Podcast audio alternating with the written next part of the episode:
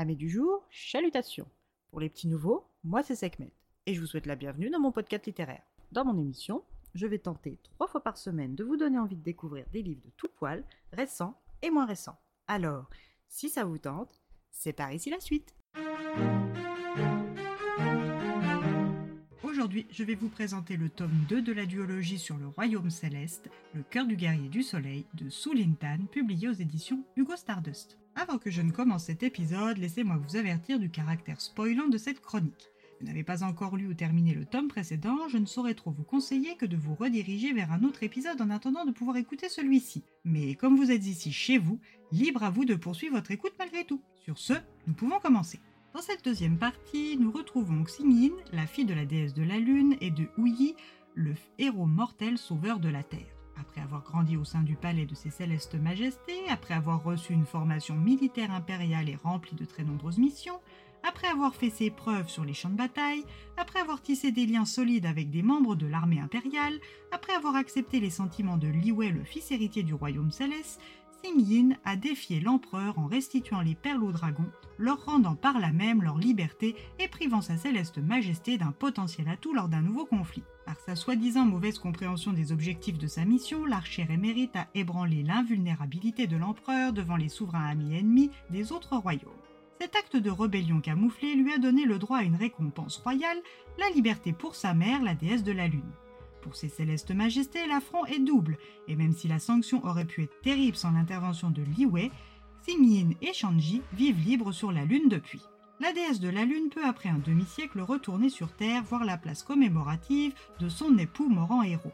Xingyin a quitté l'armée céleste et s'occupe sur la Lune auprès de sa mère et de sa deuxième mère Pinger en recevant les visites régulières de son ami, la lieutenant Sung Sio et de son amoureux Li Wei. Les deux amoureux prennent leur temps, surtout Xingyin qui, après avoir été lourdement trahi par l'homme en qui elle avait toute confiance et à qui elle avait donné son cœur après le premier échec avec Li Wei, le nommé Wenzi, ancien commandant de l'armée céleste, fils cadet du roi du royaume, des démons, menteur et traître. Depuis cette expérience, elle se méfie de tout le monde et est sans cesse sur ses gardes, voyant des complots absolument partout. Depuis qu'elle a libéré sa mère de sa peine d'isolement, de nombreux courtisans et curieux sont venus leur rendre visite, attisant toujours plus son paranoïa. Un jour où Liwei lui rend visite, il lui fait sa demande. Xing ne dit pas un mot. Si elle est certaine qu'elle l'aime profondément, elle l'est beaucoup moins en ce qui concerne un hypothétique avenir commun. Avec une belle famille qui la déteste, des sujets qui se moqueraient d'elle à la moindre occasion du fait de ses origines à moitié mortelles, et la liste ne cesse de s'allonger dès qu'elle y pense. Li Wei se méprend donc sur son silence et pense à un refus, mais Xing lui explique et lui promet de faire tout ce qu'il faut, ce qu'elle accepte pour le moment. Mais avant qu'ils aient eu le temps de sceller cet accord par un baiser, ils sont interrompus par un petit groupe de visiteurs. Un vieux musicien en quête d'inspiration, maître Gang et un sommelier du royaume du Phénix venus prendre des fleurs d'osmante. Les deux hommes sont arrivés avec du vin en cadeau que tout le monde boit avec plaisir. Le lendemain, rebelote, sauf pour Xing qui ne voulait pas boire et qui grâce à ça est tombé nez à nez avec un maître gang en plein travail de sabotage d'un arbre régénérateur uniquement présent sur la Lune.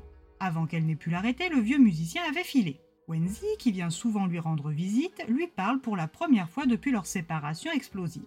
Il tient à recoller les morceaux ou à défaut reconstruire quelque chose. Pour ça, il est prêt à tout et va le lui prouver. Quand Li Wei revient, elle lui explique la fuite du maître musicien ainsi que la visite de son ancien mentor. Li Wei lui demande de l'accompagner à la soirée d'anniversaire de l'empereur céleste. C'est réticente mais pleine de bonne volonté qu'elle l'y accompagne tout de même. Tout se passe de manière plutôt cordiale jusqu'à ce que la faute ultime de la déesse Chanji, qui n'allume pas la lune pour la première fois en 50 ans, jetant de mauvaises augures sur le règne de sa céleste majesté, vienne troubler la soirée. Xingyin ne sait pas pourquoi et est inquiète. Elle réclame alors le droit d'aller voir les raisons de cet affront involontaire directement sur la lune. Ses célestes majestés de prime abord, refuse et Li Wei, encore une fois, s'oppose à son père pour elle. Et c'est la goutte d'eau qui va faire déborder le vase. Xing retrouve sa mère, gare sur Terre, après avoir reçu un mot lui disant que ce qu'elle désirait le plus s'y trouvait, à savoir Ouyi. Xing la renvoie sur la Lune pour qu'elle répare son erreur et cherche des preuves que ce que lui a dit le dragon noir des mois en amont serait faux. Un homme se présente à elle et instinctivement elle le reconnaît comme son père.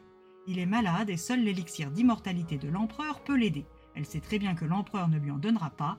C'est décidé, elle en volera un pour lui et réunira ses parents pour l'éternité. Après cet incident en apparence bénin, tout s'enchaîne et va de mal en pis. L'empereur cantonne sur conseil du nouveau commandant de l'armée céleste Wu la déesse et sa fille et y place des gardes en attendant qu'il énonce sa sanction.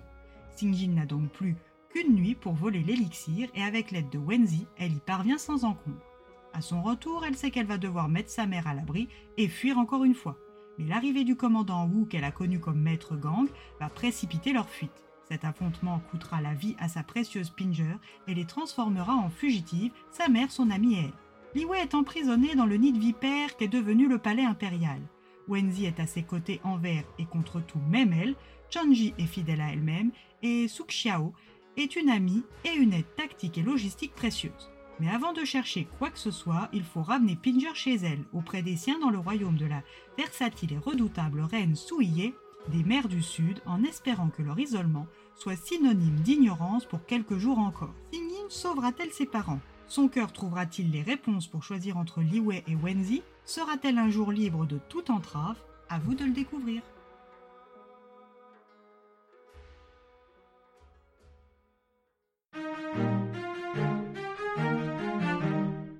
Une deuxième partie que j'ai autant aimée que la première. Un style et une ambiance forte avec un rythme soutenu sans être épuisant pour autant.